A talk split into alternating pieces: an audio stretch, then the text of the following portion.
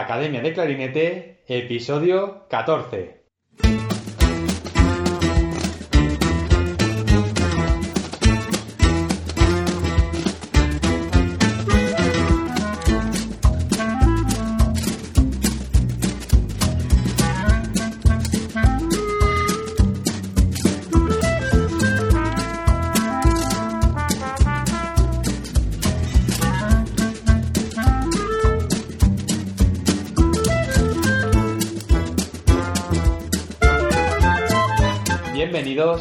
Academia de Clarinete, el podcast donde comentamos técnicas, consejos, hablamos sobre aprendizaje, entrevistamos a profesionales y hablamos sobre todo lo relacionado con el clarinete. Hoy toca entrevista y tenemos como invitado a Pedro Franco, clarinetista coprincipal de la Danish Radio Symphony Orchestra en Copenhague. Pero esta última temporada la ha pasado colaborando en la Royal Opera House en Londres y aprovechará para contarnos sobre esta experiencia tocando en esta gran orquesta. Además, hablaremos sobre su trayectoria, comentaremos algunas anécdotas, alguna curiosidad del concierto de clarinete de Nielsen y muchas cosas más, ya veréis. Pero antes de nada, como siempre, academiadeclarinete.com, la academia de clarinete online para hispanohablantes donde tienes a tu disposición clases grabadas en vídeo con ejercicios, técnicas y todo lo que necesitas para mejorar como clarinetista. Recuerda que te puedes suscribir a la lista de correo donde mando emails sobre consejos y otras más cosas a mis suscriptores. Y ahora sí, vamos a dar paso a la entrevista. Bienvenido al podcast, Pedro. Un placer tenerte aquí. Hola David, muy agradecido por tu invitación. Bueno, para los que no te conozcan, tú ahora mismo eres clarinetista coprincipal de la Orquesta Nacional de la Radio Danesa en Copenhague, pero esta última temporada has estado tocando como primer clarinete en la Royal Opera House del Covent Garden de Londres. Cuéntanos un poco sobre esta experiencia y cómo te llevó al Reino Unido. Más o menos, eh, hace un año que decidí presentarme a las pruebas de primer clarinete a la orquesta de la Royal Opera House de Londres. La verdad es que un poco expectante porque mi trabajo en la radio danesa se centra principalmente en el repertorio sinfónico y no, en el operístico. Eh, sí, haber pasado de, de, haber, de haber hecho poca ópera a, ir a una de las mejores óperas del mundo es un cambio que quieras o no impone. Pero bueno, hasta ahora la verdad es que todo ha sido muy positivo. Eh, después de mi audición eh, me ofrecieron un trial para hacer dos programas de, desde octubre hasta enero y, y en febrero eh, me volvieron a llamar para hacer, según ellos, el programa más importante de toda la temporada, que era el 250 aniversario del nacimiento de Beethoven, con la, con la ópera de Fidelio, y, bajo la dirección de, su director titular, Antonio Papano, y, Jonas Kaufmann en el papel de Florestan. Eh, además, también tenía que, tocar otro programa, eh, de Janacek, con Vladimir Jurovsky, y, lamentablemente con el tema del coronavirus todo se ha quedado a medio, sin, sin haber podido terminar el periodo de prueba. Así que ahora me vuelvo a mi trabajo en la radio danesa.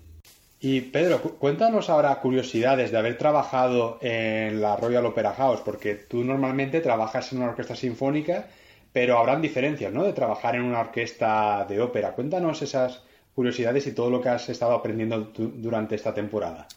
Sí, bueno, eh, para empezar, la, la, Royal Opera House eh, está situada en el, en el, barrio del Covent Garden, que es el, en el centro de Londres, y cuenta con una compañía de, de ballet, coro y orquesta.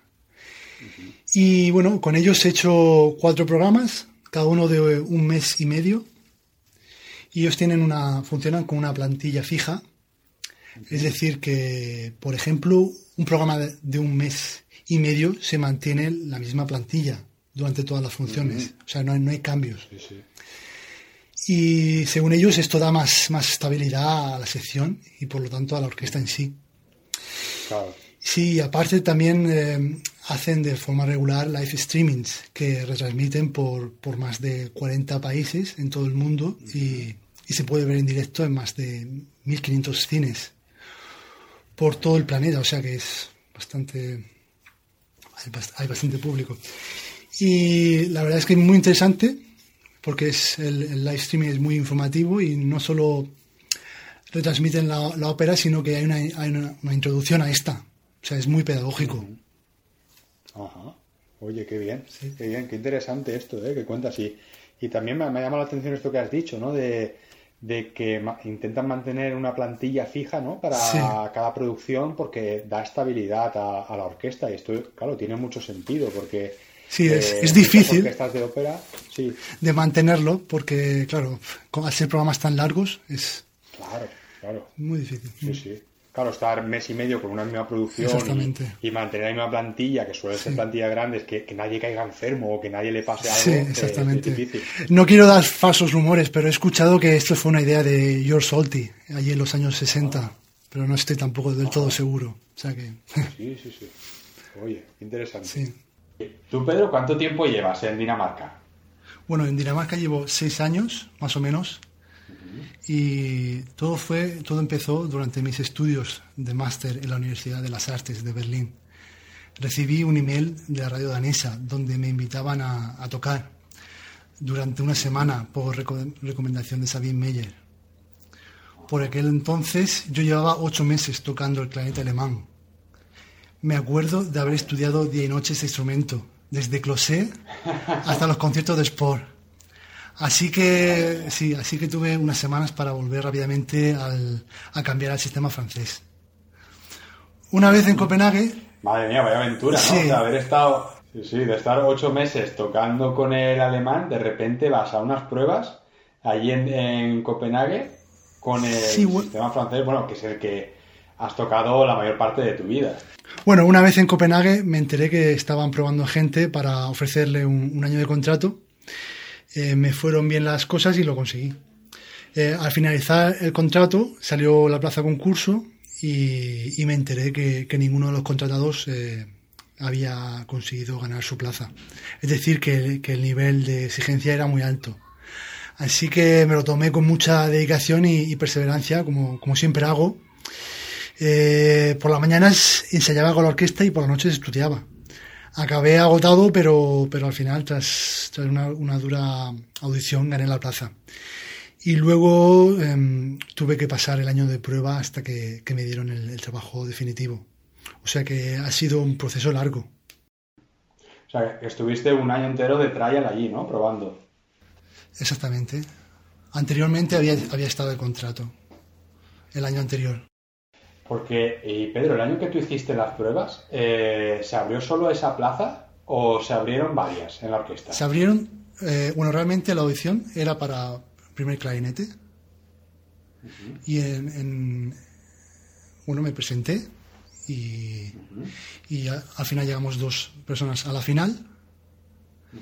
Y decidieron eh, ofrecerle a, bueno, nos- eh, Johnny, que es el Johnny Sí, Tessier, que es el primer clarinete, y a mí me ofrecieron otra, otra, la, la otra plaza que también estaba libre, la del, la del coprincipal. Claro, porque eh, a- a- aquel año esas plazas era la que, la que tenía Matías y Oli. Exactamente, ¿verdad? sí. Oli Exactamente. y Matías. eh, Claro, sí. Matías volvió a Orhus y, y Oli volvió a Y Oli, Finlandia, ¿no? Se eh, sí, está en Finlandia. eh, no me acuerdo ahora el nombre. de- está en Helsi- eh, a las afueras de Helsinki. Pero cuéntanos, Pedro, porque ha habido una cosa que me llama mucho la atención y es que estuviste ocho, ocho meses eh, tocando con el clarinete alemán y de repente sale la plaza esta y te presentas con el clarinete francés. Eh, Cuéntanos, yo tengo mucha curiosidad, ¿cómo fue esa preparación? Bueno, la verdad es que el, el- el cambio brusco de sistema es, es- no, no es- no siempre es fácil. Y en ese momento me acuerdo, eh, había por ejemplo un momento en el concierto de violín de Barber, que era, estaba en el programa de la semana. Eh, había un momento en el tercer movimiento donde se usa mucho la, la posición de horquilla en, en el clarinete alemán. Eh, entonces me acuerdo de, de estudiar este pasaje mucho para poder tocarlo con el clarinete francés. Y fue, fue, fue difícil, pero la verdad es que salió todo bien. Y, y tú ahora, por ejemplo, que has tenido eh, la oportunidad, digamos, ¿no? De, de tocar con los dos sistemas, eh, obviamente la mayor parte de tu, de tu carrera has tocado con el sistema francés. Sí. Entonces, claro, estarás más cómodo, ¿no? Sí, sí. Supongo que con este instrumento. Pero ¿te llevó mucho tiempo aprender el sistema alemán? ¿Tuviste que luchar mucho? Bueno, para mí la dificultad de este instrumento mmm, está en la digitación con el sistema de horquilla. Y después también la forma de soplar es muy diferente. Al tener un, interior cónico, el aire sale de forma más rápida, lo que da un sonido más directo que, en el sistema francés. Que por el contrario, eh, al tener un tubo policilíndrico, frena más el aire y le da más un sonido más oscuro. Entonces, eh, yo al principio empecé mucho con, con, técnica, con la técnica con closet, con, con estudios, y, y, poco a poco, ya a, lo, a los ocho meses, ya está, podía tocar el concierto de Sport. Entonces fue, fue, al principio es duro, hay ciertas cosas que, que me parecieron difíciles, pero, pero en general se hizo, se hizo fácil. Sobre todo, sobre todo eh, fue importante no, no estar cambiando de, de, de francés a, a, a, alemán, de concentrarme solo en un sistema. Porque el cambio, el, el cambio de, de, sistema siempre te lleva un poco a, a hacer fallos, ¿no? Fallos uh -huh. pequeños, pero se, se, pueden escuchar bien. Mm. Claro, claro. Sí, sí, sí, qué interesante. Y, y tú has comentado que cuando empezaste eh, a tocar en, en, la radio danesa, eh, tú en aquel momento estabas estudiando en Alemania, ¿verdad? Uh -huh. Estabas. ¿Con quién estudiabas allí? En ese momento estaba con François Benda en la, en la, uh -huh. en la, en la Universidad de las Artes de Berlín y estaba haciendo un máster allí, un máster de orquesta. Uh -huh. Y estuve eh, dos años hasta que, hasta que recibí un, un email de la radio danesa donde me invitaban a tocar durante una semana por recomendación de Sabine Meyer. Bueno, eh, lo, luego hablaremos con más detalle sobre Sabine Meyer. Vale, vale. Eh, cuéntanos ahora, vamos a seguir hablando sobre, sobre esta prueba eh, a, a, la radio danesa, ¿no? Eh, cuando pasaste todas las rondas, tú consigues el trial y nos has comentado que estuviste un año, ¿no? De trial. Sí, exactamente. ¿Mm? Un año de trial, consigues la plaza. ¿Y, ¿Y cómo es tu día a día ahora en la orquesta? Bueno, mi día a día en la orquesta es, en general, nuestro, nuestro planning de la semana son tres días de ensayo, uh -huh. que suelen ser de, de, lunes a miércoles, y, y, dos días de conciertos, los jueves y viernes. Eso es básicamente nuestro día a día. Sí, y, bueno, esos conciertos ahora hablaremos porque eh, son un poco especiales, porque además allí en la radio danesa contáis con el live streaming, ¿no? Uh -huh. Que se retransmiten los conciertos eh, que se pueden ver desde cualquier parte del mundo. Y ahora, ahora hablaremos de eso, pero ¿qué es lo que más destacarías de, de trabajar allí, en la, en la, radio danesa?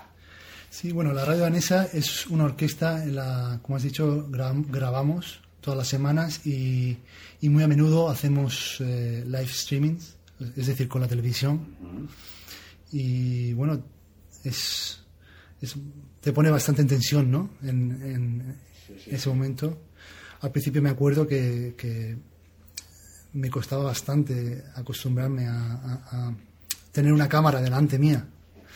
Uh -huh. Pero luego ya con el tiempo eh, uno se va habituando y, y, se hace natural. Y la verdad es que, bueno, tenemos, tenemos un, un canal en YouTube con alrededor de 320.000 suscriptores, lo cual se agradece Oye, pues eh, muchísima gente ¿eh? suscrita ahí para ver los conciertos. Sí, la verdad que es una suerte. Solo, solo de pensarlo ya, ya, da presión, ¿eh? Sí, sí, sí. sí, sí. Mira, el, el, otro día hablábamos también en, en otra entrevista con, con, Iván, Iván Villar, uh -huh. y, y, hablábamos del tema este de, del vídeo, ¿no? De la cámara, de que tan solo componernos lo que es el móvil delante de nosotros y grabarnos el, el tema psicológico ya, ya nos sugestiona, ¿no? Eh, eh, o sea que no me puedo imaginar yo cómo tiene que ser un concierto directamente en el escenario, sí. con público y además cámaras profesionales de estas de, de televisión, sí. grabando, sabiendo que se está retransmitiendo en un, en un, montón de sitios, porque claro, no es lo mismo grabarse por ejemplo, con el móvil sabiendo que puedes hacer muchas tomas y que luego al final tú subes la que más te gusta, que en directo, ¿no? claro, lo que estás hablando de, que tiene que ser una presión enorme. Sí, bueno, ellos, ellos tienen muchas cámaras y ellos van, van luego van eligiendo que, que es como nosotros, ellos se estudian la obra y saben en qué momento tiene que aparecer la cámara y si ven que una, una escena, por ejemplo, no, no, no, es buena, pues la cambian de...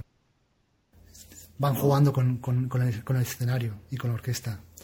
Entonces, claro, con los planos. Con los planos, exactamente.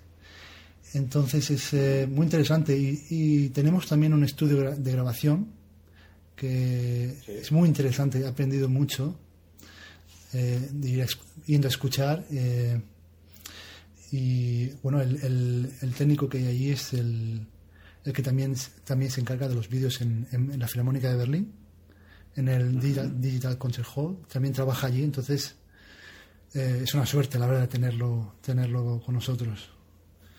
Sí, sí, sí. Sí, sí, vaya. Y, y, luego, Pedro, claro, mm, con tantos años ya tocando allí en orquesta, a veces Mm, no todo sale, ¿no? Como, como uno espera. ¿A ti te ha pasado, has tenido algún momento de estos que digas, madre mía, qué momento, vaya situación, eh, esto no me lo esperaba? ¿Has tenido algún, algún momento de esto? Sí, sí que he tenido. bueno, cuéntanos, esto Me, ocurrió una vez eh, en un concierto que tocábamos la obra de Strauss, Así habló Zaratustra. Y bueno, lo que crees que solo pasa los sueños, o mejor dicho, las pesadillas, pues me ocurrió. Me, puse a limpiar el clarinete justo un par de, un par de segundos antes de que el director entrara al escenario y al meter el trapo tan rápido no, no le había dado tiempo a, abrirse, por lo que se quedó atascado dentro del, del, instrumento. Pero menos mal, por suerte, mi, mi colega, el, el clarinete bajo de la orquesta, siempre tiene un, clarinete debajo de la silla. Y, eso me salvó, la verdad. Lo, más, lo más gracioso es que ni el primero boy ni la primera flauta se dieron cuenta de nada. Ah, bueno, bueno. Eso, está bien. Pero en, aquel momento estabas tocando en el escenario o estabais eh, tocando algún programa de ópera en el foso? No, no, no, era la obra de Strauss, así habló Zaratustra. Ah, vale, vale. Sí, sí, sí. Madre mía, pues vaya momento, ¿no? La verdad es que sí, se pasa mal.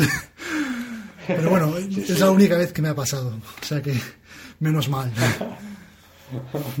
bueno, bueno. Sí, sí, bueno, es normal, ¿no? Que también estas cosas pasan en el directo, son cosas del directo y que le pueden pasar a cualquiera, ¿eh? Eso, por supuesto, es algo que, no se puede evitar.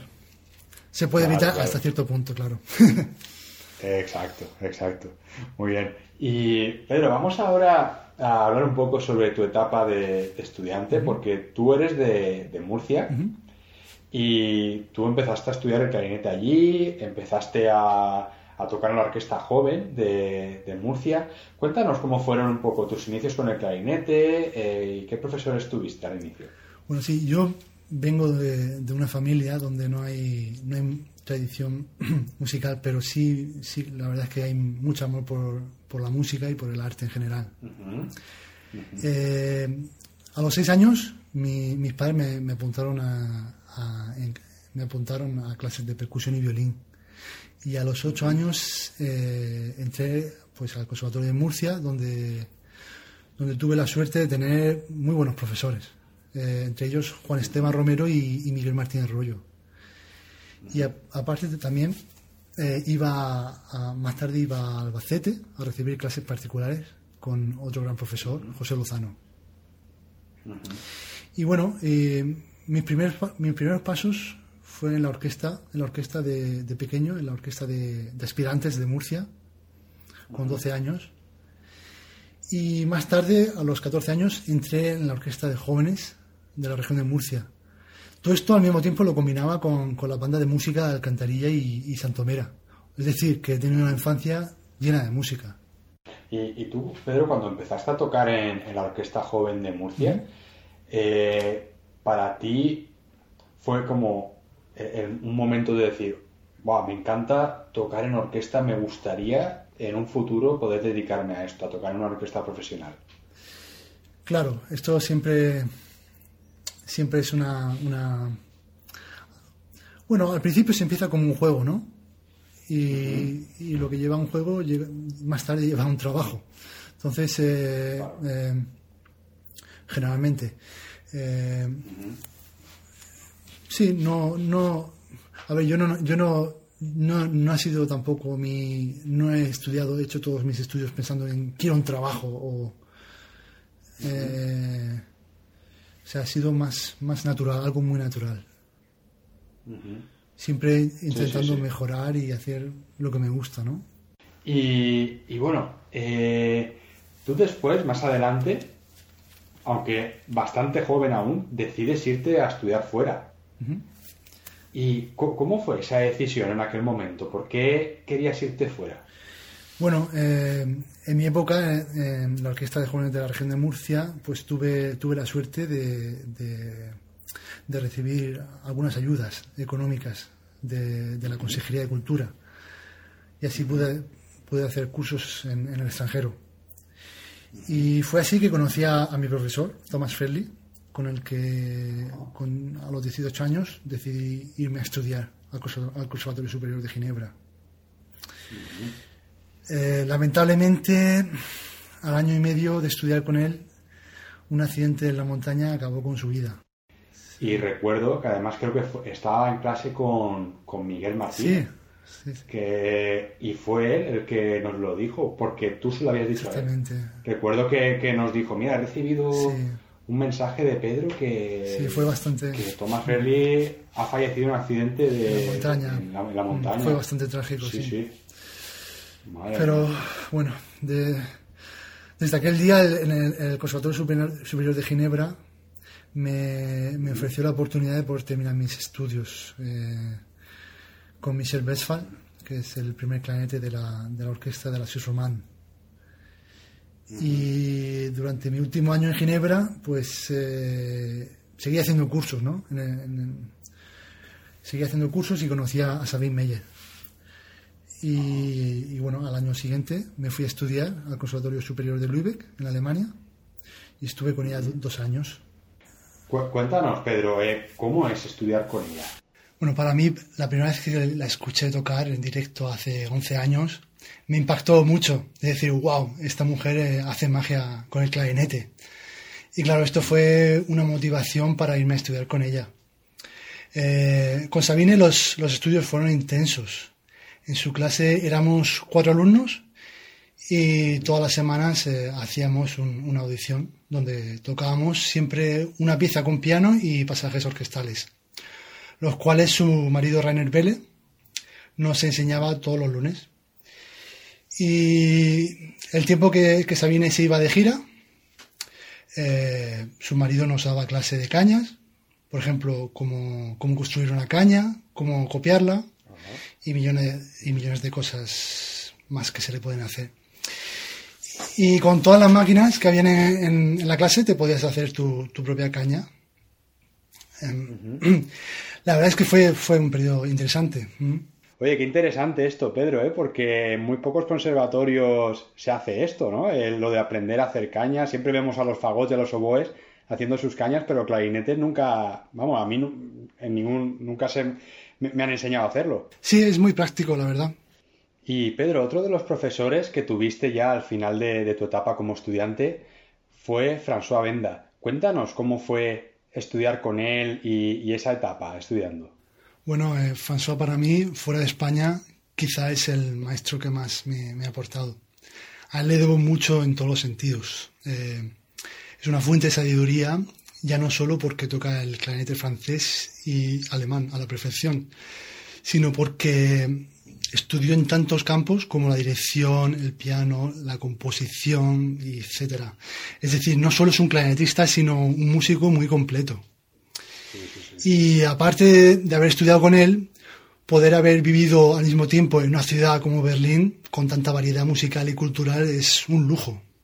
Y Pedro, eh, allí en Berlín tengo entendido por gente que ha ido a estudiar a la ciudad que para ir a los conciertos y de, de las orquestas que es muy accesible ¿no? para los estudiantes porque hay grandes descuentos. Eh, ¿Es sí, así? sí, exactamente. En, en, Alemania, en general, la, la, música es, un, es una necesidad, ¿no? No es, no es un privilegio como mucho, muchos otros países.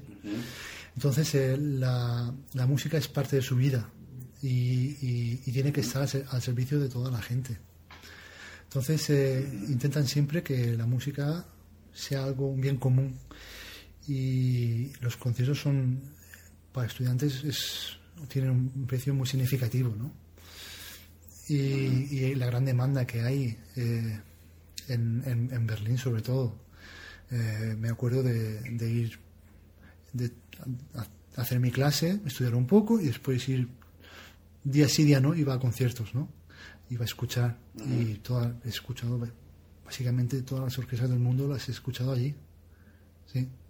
O sea que es, está muy, muy bien. Aparte, tenemos, tenemos, por ser estudiante en Alemania, hay un, hay un descuento en el que el estudiante no tiene que pagar el transporte en la ciudad, ¿no? O sea, tú ya con tu, con tu, con tu, eh, ¿cómo se dice? Con tu tarjeta de estudiante, tú ya puedes ir, eh, puedes coger el metro, puedes coger el, el, autobús, puedes coger todos los transportes, ¿no?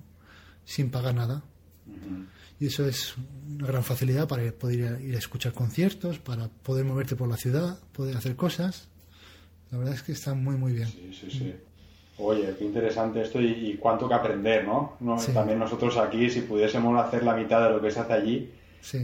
Sería, bueno, re realmente, realmente se me ha olvidado añadir, en, en, cuando tú pagas eh, tu, cuando tú pagas la matriculación a la escuela, realmente lo que estás pagando es el, el transporte porque el resto está es casi es gratuito. o sea que... Sí, la verdad que qué suerte, ¿no? La verdad que, que poder sí, disfrutar así. Está muy bien manera. la música en Alemania.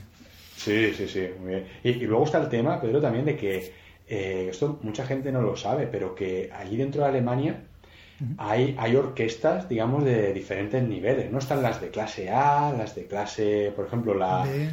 Sí, ¿no? Cuéntanos un poco de eso, que yo de, de, bueno, de eso yo... no no, no, no, no sé mucho, pero he escuchado algo, pero tú sabrás sí. mucho más de eso. Sí, en Alemania la, las orquestas se dividen en, en, diferentes categorías, A, B y C. Eh, las A tienen mayor número de músicos y un salario más alto, mientras que en las B y C hay menos, menos músicos y el salario también es menor.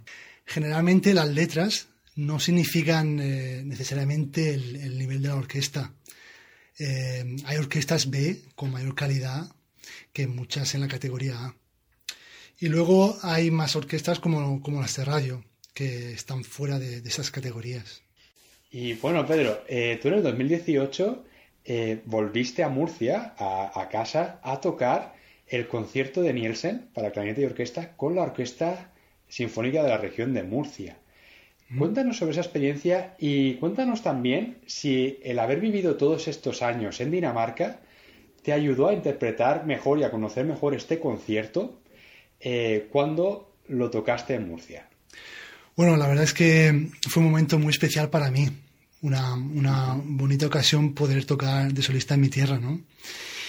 Y respecto a la... A ver si me ha ayudado o no. Mm, pues realmente no sé si me ha ayudado o no, porque hablar sobre Dinamarca la Dinamarca que, que, conocemos hoy, hoy en día no, no, tiene nada que ver con la, con la de hace 100 años. O sea, es decir, todo ha cambiado mucho. Sí, sí. Y, y, y musicalmente, por ejemplo, el, el, haber estado trabajando allí con, con músicos eh, daneses o, o uh -huh. haber interpretado, porque en Dinamarca se, se suele, eh, ellos están muy orgullosos ¿no? Sí. de, de, de uh -huh. tocar música de Nielsen el haber trabajado con, con, músicos daneses te ha ayudado, digamos, a entender mejor la música de Nielsen? Eh, bueno, el concierto de Nielsen fue compuesto para, para el clarinetista, no sé si lo voy a decir bien, es en danés, Ash Osenberg, que era su colega en la, en la ópera real danesa. Uh -huh. eh, ya que Nielsen, aparte de componer, trabajaba, trabajaba en la sección de segundos violines de, de esta orquesta. Uh -huh. Y muchos de los alumnos de Osenbach eh, han sido los profesores de algunos de mis colegas en la orquesta. Entonces siempre me cuentan algunas historias o anécdotas sobre el concierto de Nielsen. Em, por ejemplo, mi, mi, colega me dijo que, que, su profesor le había dicho que Osenberg le había contado que después de la segunda cadencia en el concierto, justo antes de llegar al adagio, hay un motivo de, eh, en fusas que hace la fa sol si la fa sol si la fa. se repite cuatro veces no sí, y después sí, hay un correcto. la mi fa sol la si hay un, seis, un seisillo de semicorcheas Uh -huh. donde está escrito molto retardando no entonces le dijo que debía eliminarlo y repetir la célula eh, la fa sol si la fa sol al libitum no Ah. en vez de producirse un cambio tan tan repentino de tempo como ocurre no Uh -huh. es decir sonaría algo así como la fa sol si la fa sol si la fa sol si la fa sol si la fa sol si la fa sol si be cuadro do y llegaba y llegamos al adagio no y hace unos años eh, cuando la editorial danesa William Hansen eh, decidió hacer la, la, nueva edición del concierto de Nielsen el profesor de mi colega eh, había explicado a la editorial lo que Osenbach le había dicho no pero claro, al no tener ninguna prueba pues, eh, o documento de ello, pues eh, realmente no, no, no, se pudo cambiar nada. Sí, sí. Oye, Pedro, interesantísimo sí, esto, sí, ¿eh? Sí, y, y, también la, la, la, suerte ¿no? de, haber, de haber trabajado eh, directamente con alumnos ¿no? de, de, o sea, de, es... de, estos profesores que, claro, tienes, digamos, información de primera, de primera mano. Exactamente. Entonces, claro, eh, vas a tener eso, esas curiosidades y esos detalles que o te lo dicen ellos o poca o gente nadie. bueno, a ver. Realmente eh, hay todavía este el profesor, su profesor está to todavía sigue vivo, ¿no? Tiene 100 años o algo así.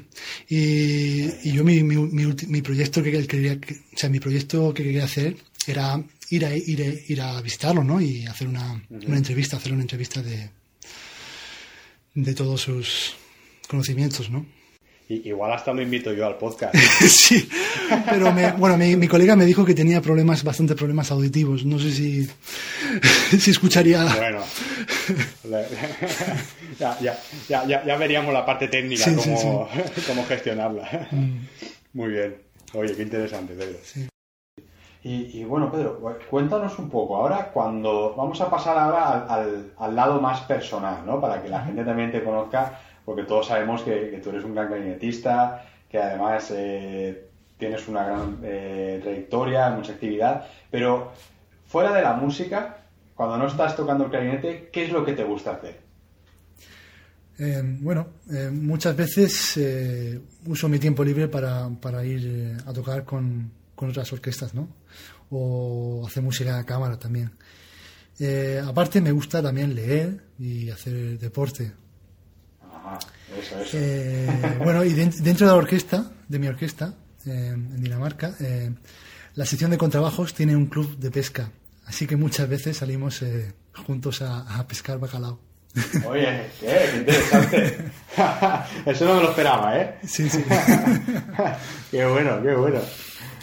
Sí, sí. Oye, pues, cuéntanos un poco más de eso. ¿Cómo, cómo quedáis? ¿Cómo, ¿Cómo lo hacéis? ¿Vais en barco o vais al puerto? ¿Cómo, cómo hacéis eso? Sí, bueno, eh, bueno, yo voy con ellos, con el grupo de contrabajos, vamos en, en, su, en su coche, bueno, sé, varios coches, de hecho, y quedamos es, eh, a las afueras de, de, Copenhague, cogemos un barco y vamos, eh, vamos un poco a, a, adentrarnos al mar, ¿no? A ver, a ver lo que... Sí, pero realmente es...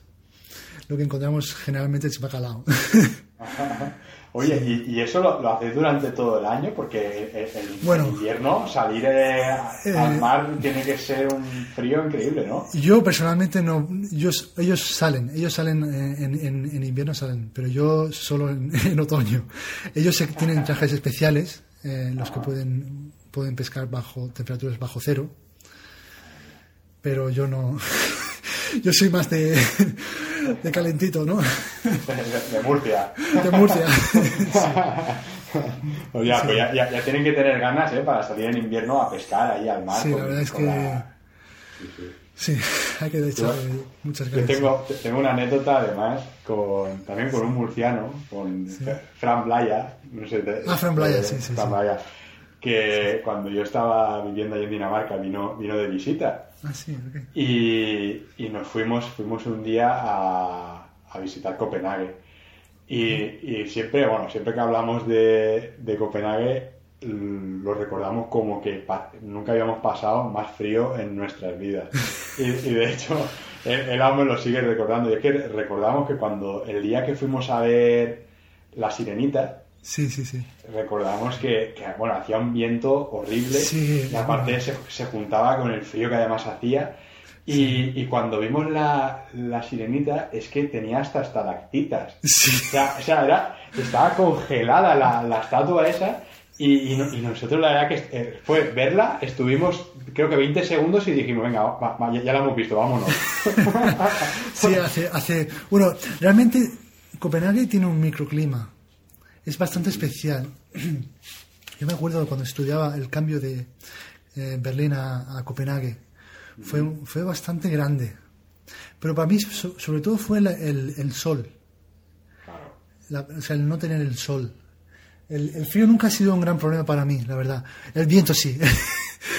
el viento que es algo que, como al ser plano, la Copenhague es una ciudad plana, no hay, no hay, no- o sea, siempre hay mucho viento, ¿no?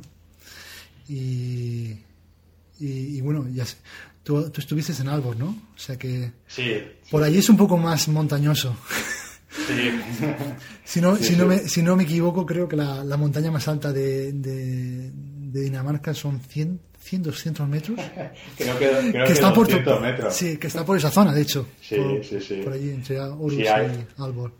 Sí, sí, de, de- de hecho, mm, fíjate, eh, Sí. para, sí, para la gente que no, que no lo conozca, es importante decirlo, ¿no? Porque eh, Dinamarca es totalmente plano. Es como pasa en otros países como, por ejemplo, eh, Holanda, que Sí. también es totalmente plano, ¿no? Y, y claro, el, el- el viento allí es, es bestial. Y el, el punto, como has dicho, ¿no? El punto más alto en Dinamarca creo que son 200 metros. Exactamente, pasé una vez Y- por allí. Sí, sí, que es, es- ah, es una, una colina que Sí, podía una colina, ser... sí, exactamente. Eh, y me, me- me viene a la mente Ay, ahora que... sí, bueno. eh, sí, sí, dime. No, no, que me, me- perdona, es que me estaba, me estaba acordando de, de, bueno, han hecho ahora para, para poder esquiar, ¿no? Porque no hay, no hay, no se puede esquiar, ¿no? Y a mucha, a mucha gente le gusta esquiar. Sí. Y han hecho ahora en, en- en la, cerca de la ópera, en Copenhague, han hecho una, una pista, un- una- bueno, es una planta de, de residuos que tiene una, quist- una, una, una pista de esquiaje. De esquí, perdón, esquiaje. Sí, sí. de esquí. Entonces eh, es muy curioso. No sé si lo, lo podéis ver en lo podéis ver en, el- en, el- en YouTube. Eh, eh, pis- pista de esquí. es Claro, muy gracioso claro. ver, ver a la gente esquiando y y, y, y sale- y los y, la- y los escombros eh, quemándose. Qué bueno. es, es muy, sí, muy sí. ir- sí, no sé. Es curioso. Sí, sí, sí. Madre mía, sí, claro, es que allí la gente aprovecha para irse a Suecia o a Noruega ¿no? Claro, para, o- para esquiar, que es donde hay montaña. Exactamente. Sí, sí, sí. Qué bueno, qué bueno. Oye, eh, Pedro, qué, qué interesante todo esto. ¿eh? De- y, y- y bueno, eh, para ir terminando la, la entrevista, que no es por terminarla, que estoy muy a gusto aquí hablando de, de todas estas cosas, eh, para, para la gente que nos esté escuchando, que yo creo que algún clarinetista habrá escuchándonos, eh, ¿qué consejo le, te gustaría darles a todos aquellos que, que tocan el clarinete y que, digamos, esa motivación para seguir estudiando y, y poder eh, seguir mejorando? ¿Qué les dirías? Sí, bueno, yo el, el- el principio que he seguido toda mi vida es trabajar duro, con mucha perseverancia y motivación. Y bueno, he tenido, he tenido la suerte de tener muy, muy buenos profesores. y, y bueno, también, sobre todo, tener claro que estudiar y poder vivir de esto eh, no es, no es, ningún, no es ningún sacrificio, es un privilegio. ¿no? Y esto es principalmente lo que siempre me, me ha ayudado a avanzar. Qué bien, Pedro. Muy bien. Bueno, pues llegamos al final de la entrevista. Desde aquí agradecerte muchísimo por, por haberte pasado por el podcast y compartir tu experiencia, que la verdad que ha sido muy agradable tenerte aquí. La verdad que tenía ganas ya de, de, de que pasases por aquí. Y, y bueno, yo he pasado un rato muy agradable, Pedro. Así que desde aquí, muchísimas gracias. Muchísimas gracias a ti, ha sido un placer y, nada, espero que hasta una próxima. Claro que sí, hombre, aquí, mira, todos los que paséis por aquí ya sabéis que estáis más, que invitados para volver cuando queráis y, vamos, para, para otra vez contar a todo el mundo las nuevas aventuras, experiencias, anécdotas que si alguna vez te pasa otra vez algo como lo del trapo en algún concierto, pásate por el podcast, cuéntalo. bueno, me ocurrió esa vez, no me ha vuelto a ocurrir, gracias. Menos mal. bueno, según te pasa algo parecido, ya sabes que aquí tienes un sitio para contarlo y... bueno, Pedro, pues muchísimas gracias, de verdad. ¿eh? Un abrazo. Venga, un placer. Hasta luego. Hasta luego. Bueno, y hasta aquí el programa de hoy. Gracias por vuestras valoraciones en Apple Podcast, por seguir el programa en Spotify y por vuestros me gusta y comentarios en iVoox. Muchísimas gracias por estar ahí. Nos escuchamos la semana que viene. Buen fin de semana y hasta la próxima.